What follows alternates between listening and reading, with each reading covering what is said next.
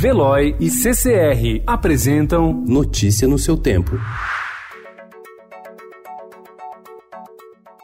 Olá, sejam bem-vindos. Hoje é quinta-feira, dia 28 de novembro de 2019. Eu sou Adriana Simino, ao meu lado, Alessandra Romano. E estes são os principais destaques do jornal Estado de São Paulo.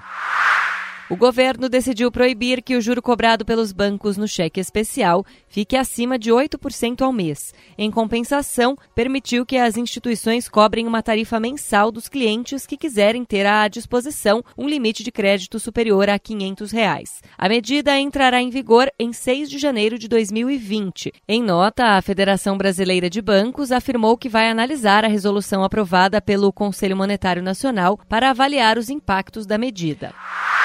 Os desembargadores da oitava turma do Tribunal Regional Federal da Quarta Região elevaram a pena do ex-presidente Lula por corrupção passiva e lavagem de dinheiro no processo do sítio de Atibaia de 12 anos para 17 anos e um mês de prisão. O TRF4 agiu de forma diferente do Supremo Tribunal Federal, que, em caso parecido, devolveu o processo à primeira instância para as alegações finais do delatado. O Congresso derrubou ontem sete vetos do presidente Jair Bolsonaro à mini-reforma eleitoral, incluindo o que impediu um aumento do valor destinado às campanhas de prefeito e vereador no ano que vem, a critério dos parlamentares. Agora, a quantia de dinheiro público será discutida a cada eleição. O governo quer limitar o gasto em 2 bilhões de reais, mas dirigentes partidários atuam para aumentar o valor.